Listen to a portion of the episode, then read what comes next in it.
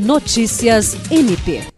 O Ministério Público do Estado do Acre, por meio do Grupo Especial de Apoio e Atuação para a Prevenção e Resposta a Situações de Emergência ou Estado de Calamidade devido à ocorrência de desastres, participou, na última segunda-feira, 27 de março, de uma reunião interinstitucional no abrigo destinado ao acolhimento de famílias indígenas atingidas pela enchente do Rio Acre. O encontro, com a participação do promotor de justiça Osimar Júnior, teve como objetivo verificar o alinhamento e fluxo das ações realizadas pelo Estado.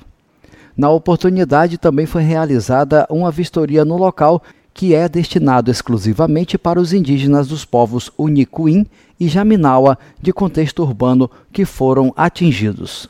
O promotor de justiça, que também integra o grupo de trabalho em defesa dos povos indígenas, participou dos debates e aferiu algumas ações diferenciadas que são necessárias por razões culturais.